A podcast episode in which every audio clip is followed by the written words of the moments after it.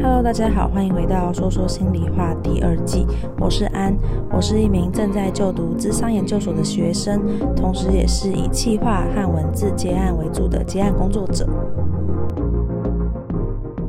Hello，我是安。今天呢，很荣幸的邀请到一位临床心理师佳琪。我们过去呢，曾经一起合作过一场工作坊。那佳琪主要是带领，那我就负责一些行销的工作，还有一起参与团体。那我们的那时候的主题是人生实验室，探讨人际之间的权力地位，非常的精彩。所以今天呢，就也邀请佳琪跟大家想要聊聊这个主题。那我们请佳琪跟大家打声招呼吧。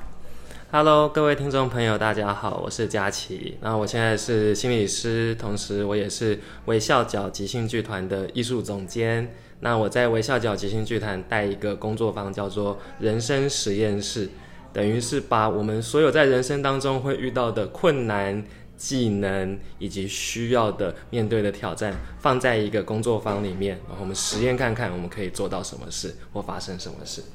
我觉得很有趣诶，就是当时听到这个主题的时候，我就觉得天哪，佳琪也太会命名了吧，完全是可以当文案的概念啊。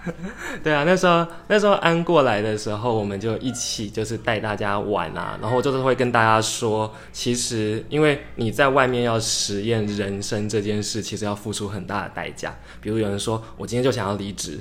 我不要，我要跟老板说我不干了。可是，如果你真的实验这件事情，那你就会怎么样？就没有薪水，或者你就会失去你的工作。可是有些时候，这好像需要被反复的练习。我我真的想要离职吗？还是其实我想要的是，我有一个勇气面对老板怎么样侵入我的界限，或是其他的。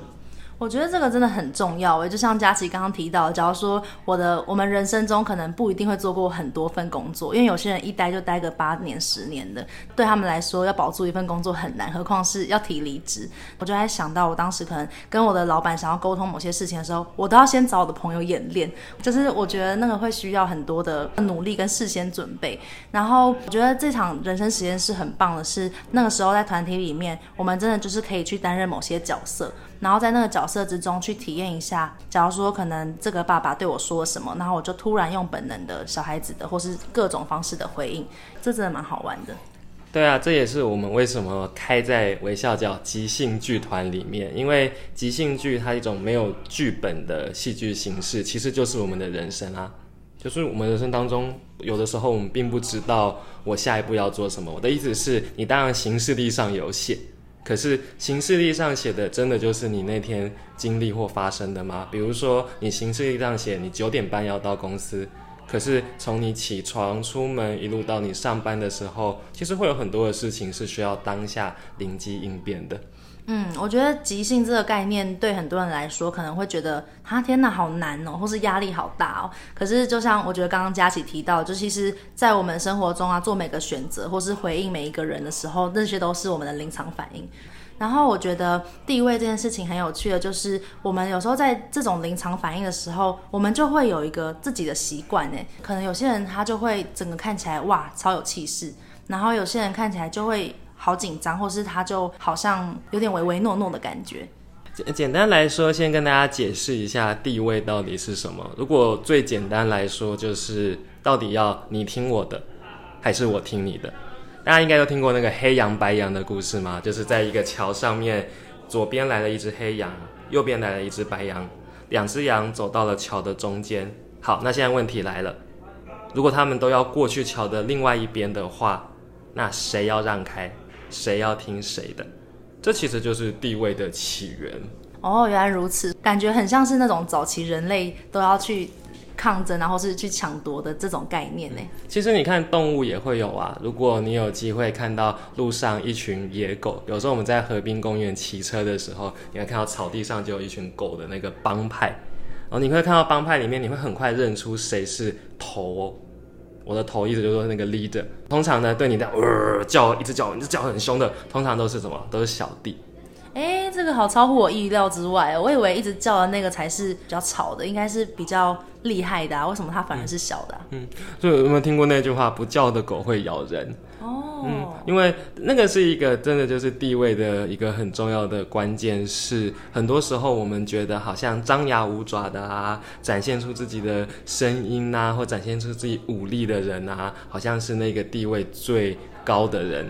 可是通常不是，因为通常地位最高的人并不需要做什么，他就享有那个权利了嘛。比如说，你有看到，我们就举例，就像黑社会电影里面，你看黑社会火拼的时候，老大难道是拿着枪、拿着刀站在第一线的人吗？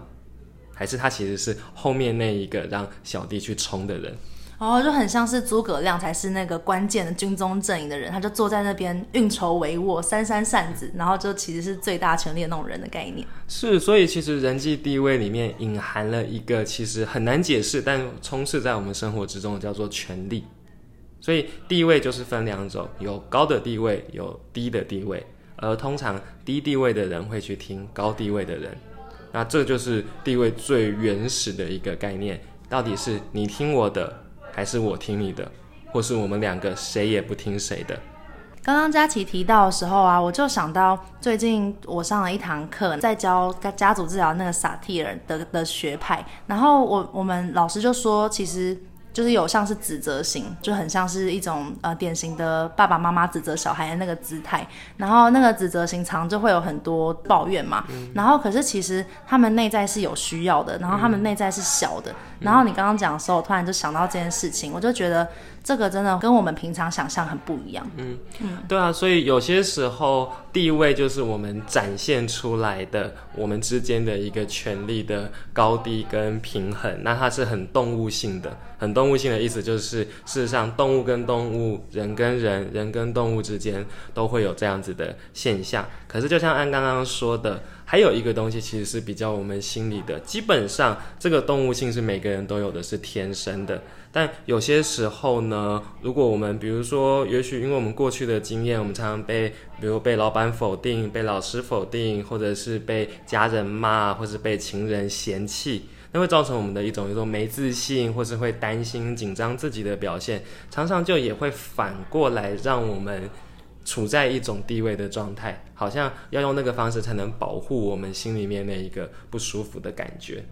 嗯，所以好像现在这样听起来就会变成，呃，表现出来的是一种，然后内心的其实又是另外一种，就是会分成两块。然后有时候内心的状态会影响我们反映出来给别人感觉到的一个地位状态，然后但有时候却是相反的。我们在如果有一整天或两天的地位工作坊的时候，我们都会教大家各种高低地位的技巧。然后大家也就学得很开心，很认真抄笔记哦。可是你到下午开始实际运作的时候，你演练的时候，你就会发现，哎，有些人说他在做高低位，可是他看起来就是超没气势的。然后有些人说，哎，我试着在做低地位啦，我想要跟大家更亲和一点。可是他说没有没有没有，你的那个气势就很大。我记得那时候我有一个学生来的时候，一个就是很瘦瘦的一个女生，然后很有礼貌很有礼貌。你大家可以想象，她非常习惯在她的生活当中是低地位的。然后她就说我要练习高地位，很合理嘛，因为我们通常会想要来工作坊练习一个我们不习惯的。然后她就上来，然后试着跟我们讲一些话。然后就发现，每次只要他讲话，然后台下没有反应的时候，他就会很不自觉的嘴巴露出上排的牙齿，他上面的这一排牙齿会有一点点咬他的下嘴唇。那你你可以稍微看一下，如果观众朋友现在有镜子，你可以或拿手机，你可以看一下，当你上排牙齿咬下嘴唇的时候，其实那个地位会瞬间有一点掉。有些人会说看起来有点可爱，或者看起来有点紧张，或是尴尬。那这些感觉其实都反映了一种低地位的线索。可是当我问他说：“你有发现你在咬下嘴唇，露出你的上排牙齿吗？”他是很惊讶的。他说：“哦，有吗？真的吗？”然后他又咬了一下。所以这些东西事实上，我会说为什么叫做很动物性的，是因为我们有时候甚至没有意识到。然后再来是我们的某一些感觉，比如说他后来其实发现他上台要做这件事情是很紧张，他是有点盯着自己上来的，因为他想要突破嘛。可是那个紧张的感觉还在，所以好像当他每次尴尬或紧张的时候，这一个低地位的我们叫做身体的表现或线索就会很不自觉，我甚至没有想到的就跑了出来。所以这样听起来好像我们有时候也可以用一些肢体或是面部表情，然后来观察我们到底是属于高地位或是低地位。嗯、那我们刚刚就听到了，假如说像是咬下排嘴唇这种，就是有点属于低地位的象征。嗯、然后我刚刚突然想到啊，在做这一集之前有调查一下，究竟我们的听众朋友比较多是属于高地位还是低地位？嗯、结果就是百分之九十以上的人 都是低地位，没错。呃，我是觉得每个人有自己擅长的，然后在这个地位里面，我觉得也是有原因。练习不同的地位啊，就是好像可以让大家有更多的选择嘛。像佳琪常常会跟大家说，在不同的场合，如果我们只会一种方式、一种武功的话，我们就不一定能够打天下。所以就是，假如说我们今天多了一种方法，嗯、也许我们在应对的时候，我们就多了一些不同的选择，嗯、我们就可以更有弹性。嗯，佳琪有没有更多可以跟我们分享，就是要怎么样觉察到自己是高地位或低地位的小撇步？嗯，不过其实啊，觉察自己是高还是低地位是相对比较难一点的。那原因刚刚其实也有说，因为你很难看到自己做了什么动作。那特别我们很多这种小动作呢，都是无意识的，就是你脑袋根本没有想说，好，我现在要咬下排嘴唇，我就不自觉的做了这件事。所以我，我我会建议各位听众朋友的，当然一个方式是，如果你来上地位的课，直接有一个人帮你看，然后指出这些点，就像我刚刚说的这位女同学一样的话，当然是最理想的状态。可是还有一个方式是你可以做的，下次你去搭捷运啊，你走在路上的时候啊，你先从观察别人开始。你当然没有办法观察到自己的身体做了什么动作嘛，可是你可以观察别人，那做法就会是这样子。你可以看在街上里面有没有哪些人你觉得特别有气势，那特别有气势会是怎么样呢？比如说他走过来的时候，你可能会稍微的让开一点点，你可能不会想要挡在他前面，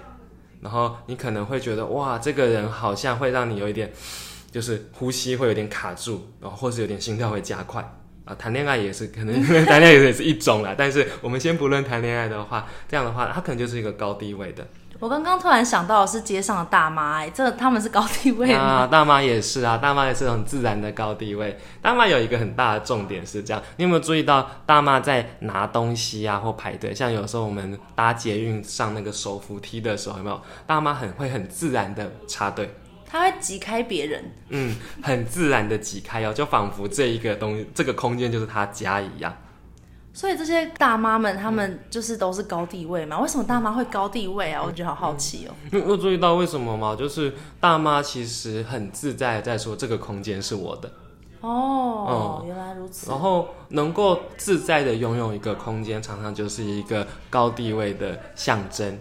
比如说，可能大家都有在家里面一起全家吃饭的经验嘛。通常最准的是什么？比如说，你带你的男朋友或女朋友回去跟你的家人吃饭。那一个最在意我现在能不能坐下，我能不能动筷子的人，呃，除非你男朋友女朋友在这个社交能力上面 有一点点有一点点卡住，除非这之外，通常会他最在意嘛，他会最在意说，哎，我现在可以坐下来吗？我现在可以怎么样吗？然后通常我们都会等怎么样？会等，比如说爷爷奶奶先坐，或等爸爸妈妈先做。嗯，所以这里面就已经隐含了一个谁可以自在的拥有这个空间，谁拥有这个空间，其实要。问过或是要等大家的允许，你你看到那个场景通常是这样，例如说男朋友或女朋友站在那边，然后爸爸或妈妈就会说啊，没关系啊，来坐坐坐。然后当你听到那个坐坐坐的时候，就仿佛得到了一个 OK，我可以坐了，然后现在你才会坐下来。嗯，好像真的诶，就是我突然觉得好像那种古代生物、古代动物们占地盘的概念哦，就是有地盘的才是那种主人的感觉，然后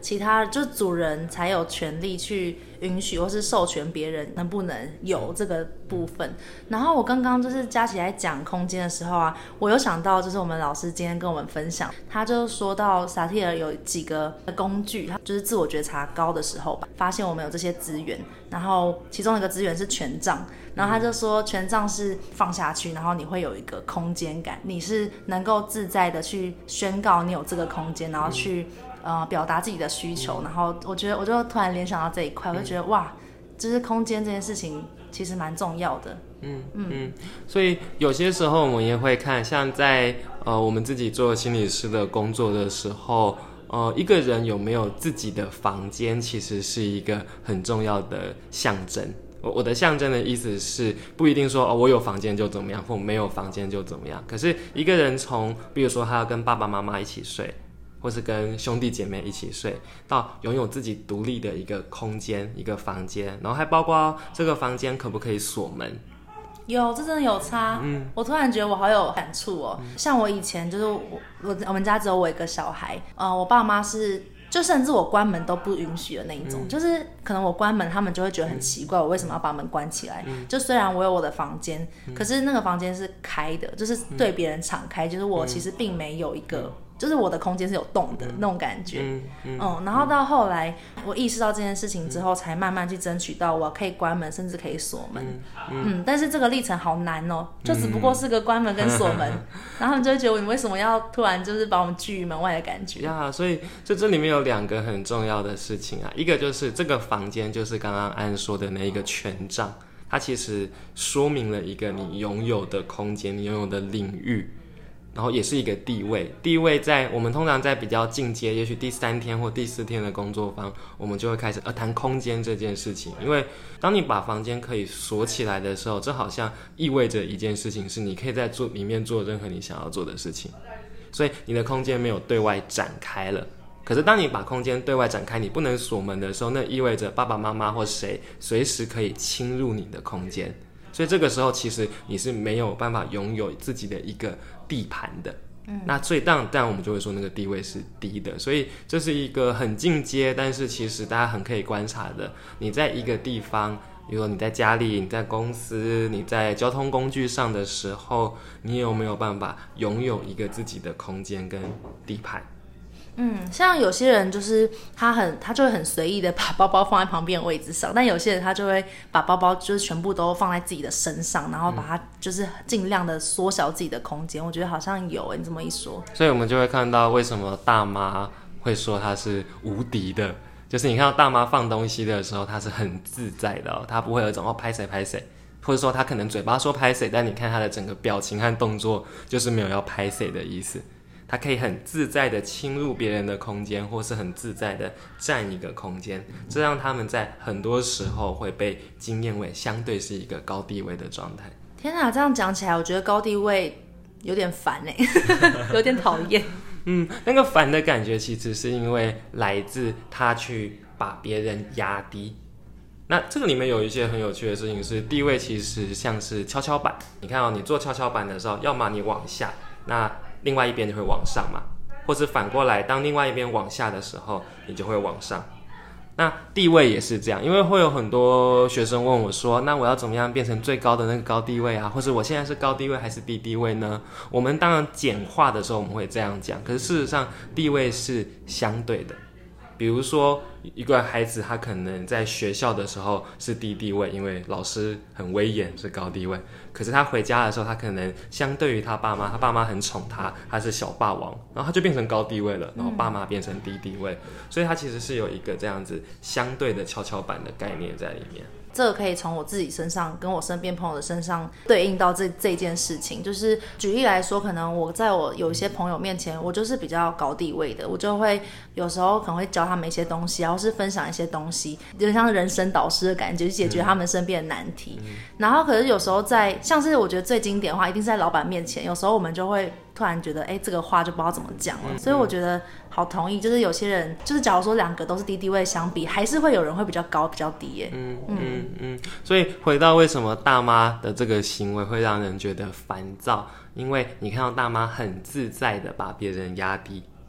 比如说不管是把那个东西塞在旁边啊，或者是一屁股坐下来然后挡住别人啊。他其实是很自在的把别人压低，所以有些时候会引人觉得讨厌。那安妮要不要猜猜看？你觉得通常受人喜欢的人，或是会引人注意的人，我们的引人注意在这边当然是正向的意思，嗯、好的注意的人呢，他通常是高或低的地位？其实应该也是高地位耶。对不对？就是他，假如说像是明星，然后他会很自在拥有这个舞台，然后他会向众人敞开，然后能够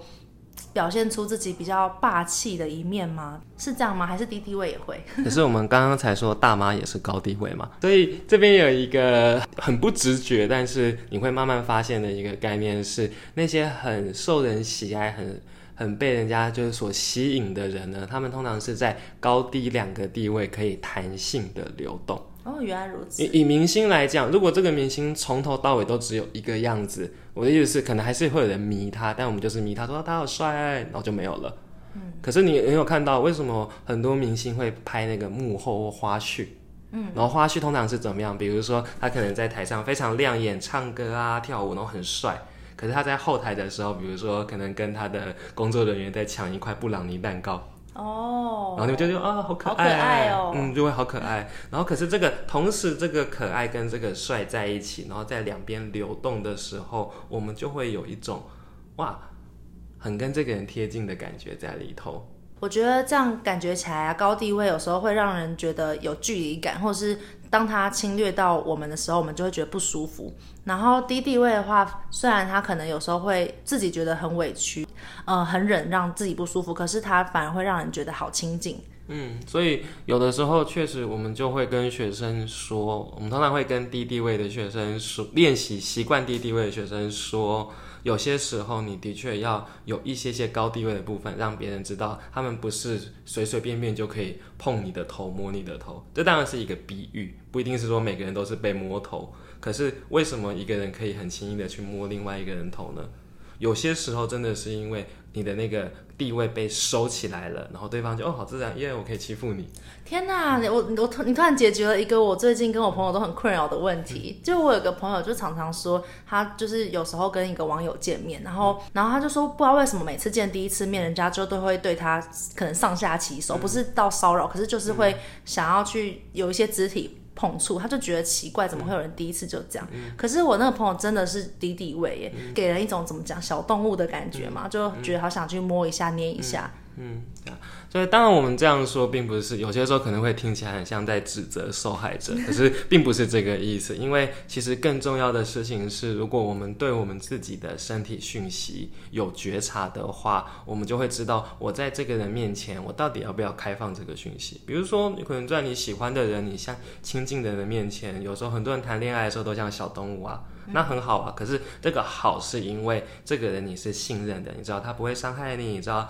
你爱他，他也爱你，你知道你是可以放心把你自己交在这个人手上的。那那你当然可以展现你的低地位。可是，在有些时候，你可能要展现的的确是一个高地位，是一个你他妈的把手收回去。嗯，没错，嗯、我觉得我朋友低地位的朋友很需要学习高地位，就是就算心里面不一定能够。那么快达到就是这么强势或者这么有自信，但至少在肢体上面可以先给一个很明确的拒绝，我觉得这个很重要诶。假如说以刚刚那个朋友的例子好了，我觉得当然别人一定也有错，就是为什么要突然就不经同意的就乱乱摸我朋友？这个时候如果他的低地位又让他没有办法拒绝的时候，像我朋友可能都没有办法很明确的给予一个拒绝，我就会觉得那是不是有一些很明确的肢体动作可以让对方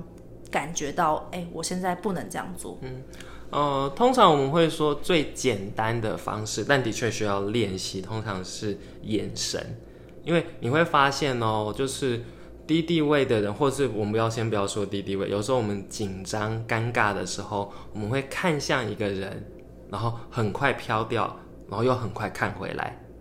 这个用用语言比较难描述，但你可以，如果一样观众朋友前面有镜子，或是你用手机的那个自拍的话，你可以看一下这个动作，你把它把它录影起来，你看向一个人，然后飘掉，然后又很快看回来。嗯，我懂，我觉得就是好像有一点眼神闪烁，或是有点给人一种不确定，或是不敢直视别人那种感觉。啊、嗯，我们有的时候在工作里面要教一个人去拒绝另外一个人的时候。那如果他是低习惯低地位的人，你就会看到这个讯号就一直出现，一直出现，一直出现。然后我们就会说，你有两种选择，第一种就是你从头到尾你就看着他，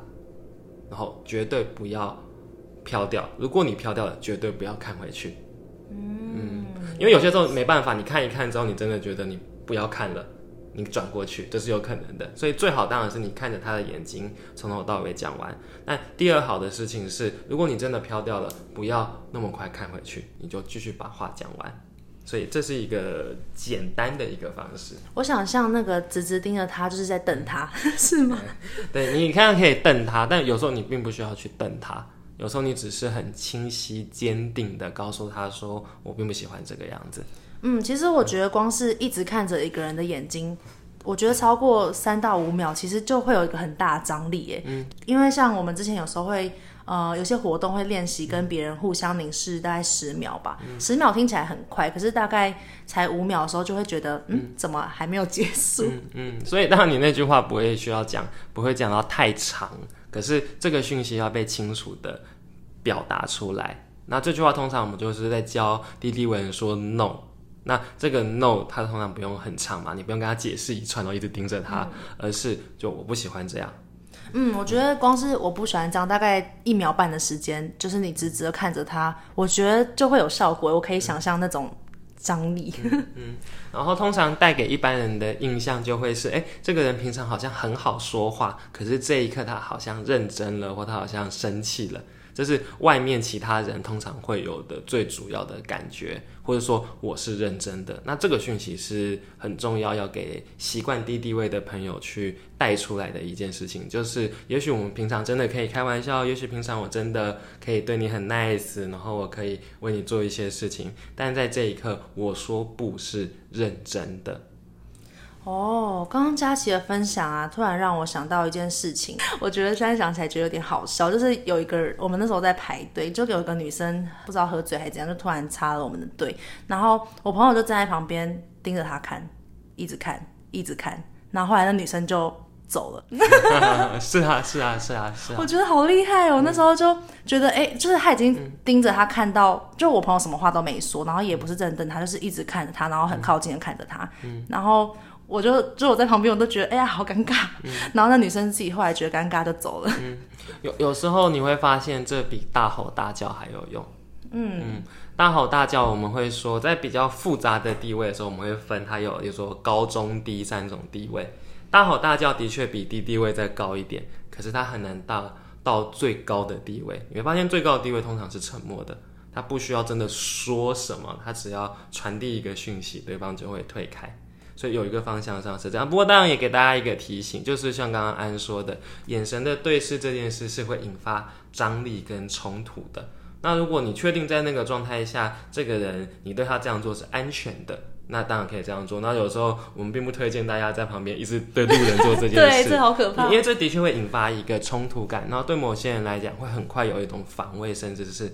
反击在里面。最常见的就是。通常你看那个街上面那个，我们要说就是在混帮派的男孩们哦，男孩特别是青少年、大人，哦，他们就很喜欢讲什么跨杀小，对，跨杀小，对，那跨杀小是什么？其实他们对于这这个地位，可能比我们所有人都还要敏感。他敏感到有人在直视他们，然后敏感到这个直视，他们也许并脑袋并不知道，可是他们的身体已经有一个直觉，意味着我的地盘好像要被侵入喽。然后再来第三个动作才是跨沙小，这是在防卫我或保护我的地盘嘛？这一切就很顺其自然，甚至他们的身体就会先反应。是啊，那那很能理解啊，因为他们是在街头生存的人，所以在街头生存的人，你需要这么快的去反应，去保护自己，或是去驱，或是去驱离那一些可能对你有敌意的人。嗯，所以所以你会发现他们其实是非常敏感这件事的。原来身体隐藏了这么多讯息耶！我们好像如果平常不留意的时候，都不会发现自己的一些表情啊、肢体动作啊，都透露了这么多信讯息。那那那种肢体上面会有什么特别需要留意的吗？身体上你会发现哦，通常啊，如果你是习惯低地位的人，通常会有很多碎动。小碎动，比如说东西就是可能头会转来转去啊，然后眼睛会比较多在眨眼啊，看一下左边啊，看一下右边啊，这些小的那种我们叫做碎动。这个碎动其实容易让我们的地位也往下掉。反过来高地位的人呢，有没有看过古装剧？在古装剧里面的时候，那个地位越高的人，他基本上头越不会乱动。你大概不会看到皇帝要进后宫的时候，头一张左右这样乱动。对耶，就是你刚刚这样讲的时候，我其实有突然想到说，像是最近我们在上变态心理学，就是会有讲一些疾病，然后就会讲到像是有一些过动症的孩子啊，或者是有一些焦虑，其实他们都会一直想要动，那一个那个动可能是他们不安。的状态，就是他们那个不安，他们一定要透过一些肢体的动作来发泄或是表达出来。关于焦虑，其实有一个细节，大家也可以观察一下。你会发现哦，焦虑的人通常在很辛苦、很不舒服的时候，通常是在最低地位的，像刚刚说的，在在睡动啊，然后不知道该怎么办啊，然后通常大家会很想要去帮忙他嘛。可是我不知道大家有没有看过，有些人焦虑到一个程度的时候，会忽然间太不舒服，然后大吼大叫。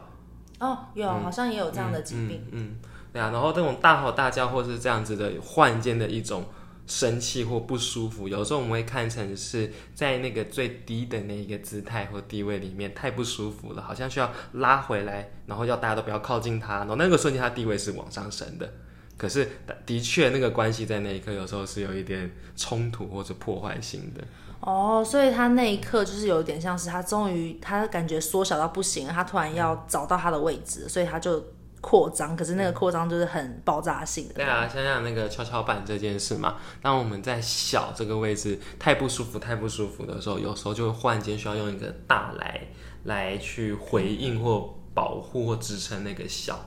所以有时候是在这两者去来回的。嗯，我觉得这样就让我突然想到说，呃，还蛮多比较偏向是没有自信的朋友，或是常常压抑自己的人，然后他们就是在长期的压抑之后啊，他们有时候就会变成突然的爆炸，因为他们可能像是不懂得拒绝，或是不知道怎么去找到自己的空间，所以他们就一直处于一个没有空间的状态，最后受不了就爆炸。可是身边的人就不会理解说为什么会这样。嗯。然后对身边人，常常他们会有的呃疑问就是，哎，我只是说了这句话，有必要这么生气吗？可是他们也许没有看到的是，也许对这些习惯去忍耐跟压抑的人来讲，这已经不是只是这句话，他肯定忍了两个月、三个月到半年，然后知道别人都不知道的状况。嗯，对啊，我觉得我好像就有算是有经历过这一块，然后我在发生过呃我之前经历过的事情之后，我就觉得。让大家知道自己的那个空间，或是让大家知道自己的需要，或是自己的嗯界限，这件事情就变得好重要。嗯，然后我刚刚就是突然想到，之前啊我们在上佳琪课程的时候，我有一个还蛮印象深刻的是，就是佳琪之前有提到说，就低地位到一个极致也会是一种高地位，我觉得这很有趣。嗯嗯，我们会说那个东西，它在我们的用语上叫做 non-defense，就是毫无防卫。就你会发现哦，如果一个人完完全全的都说对你说的是是真的就是这个样子，所有你给他的指责啊、否定啊、命令啊，他全部都接受的时候，你就很像是在打一个永远打不到的靶。嗯，就是感觉很像是。这个人戴上了一个，就是怎么讲，完全不会回击的面具，嗯、然后你不管射什么，好像都射不到的感觉。就跷跷板是没有办法玩的。你看，回到那个跷跷板，如果不管你怎么压，它就是先低了，它就是先低下来了，然后你们就是永远维持在一个这样高跟低，可是好像动不了的状态里。所以有时候最低的人反而因为这样子拥有了一个掌控权，因为高的人其实是一个虚伪的领导者嘛，好像我可以叫你做任何事情，然后他说是，然后非常的好像自责自怜，然后道歉，可是他其实可以不用做任何改变。我跟佳琪模仿一下，假设就是佳琪当那个毫无防备的人，嗯、然后我当一个很很喜欢指责的指责人。我们可以用很戏剧化的方式来做这件事。嗯嗯，嗯我们可以试试看。嗯、那假设我现在是爸爸妈妈好了，嗯，我就嗯，小琪，为什么你都不做功课呢？对不起，我真的没有做好。对不起，对不起，你们惩罚我好了。对不起，真的对不起。呃。我没办法了。你看，有一句话就没有办法的时候，我不行了，我投降。嗯、当然，这是一个很戏剧化的的方式在呈现这个事。可是你会看到有哦，我不知道大家有没有这样的经验，或是听你朋友有过这样的经验。我们常常听到有一些家里面那个小孩最少被打的，绝对不是那种一直忍着忍着被打的时候忍着痛啊，然后都不叫也不哭的，绝对是那个才被轻轻碰一下，然后就痛的在地上打滚，然后跟妈妈道歉的。因为你打不下去啦，我觉得他的角色好像一个小丑，就是一个丑角的感觉，嗯、然后好像就是那个生气就会有点被，就是会被抵消，就会变成一个笑的感觉，嗯嗯，就是所有东西都被瓦解了，所以这是低地位里面一个很奇妙的东西。那可是你本来是要打他的，结果他一被碰一下下就痛的在地上打滚，然后求饶的时候，嗯，你本来要打他的，可是这个目标事实上没有办法被被实行。嗯，但这个这种人多吗？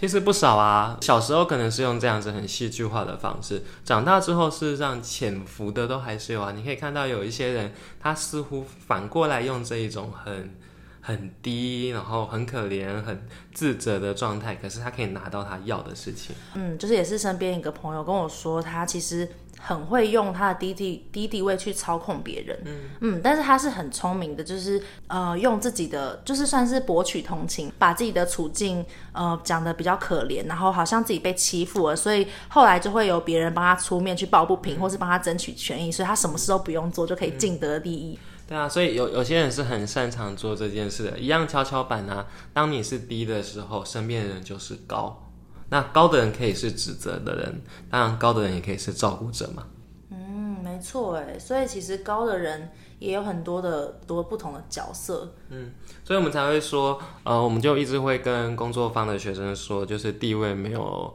就是说高或低哪一个才是好，而是在高跟低之间，你有没有办法觉察，有没有办法流动，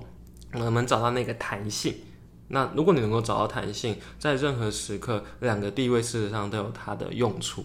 这是一个很好的总结，真的很感谢佳琪今天来当我们来宾，我自己都觉得收获很多，也希望对大家来说都会有一点收获，就很希望每个人呢、都可以，不管在哪一个地位都能够练习，在生活中能够有一个比较好的应对方式。那因为佳琪现在是微笑角的艺术总监，然后微笑角有时候也会开一些很有趣的即兴剧相关的课程，然后或者是跟心理一些有有关的一些课程，所以我觉得有兴趣的人啊，都可以到微笑角即兴剧团帮我们按个赞。那欢迎大家来玩来练习。那我们这一集就到这边，谢谢大家。好，拜拜，拜拜。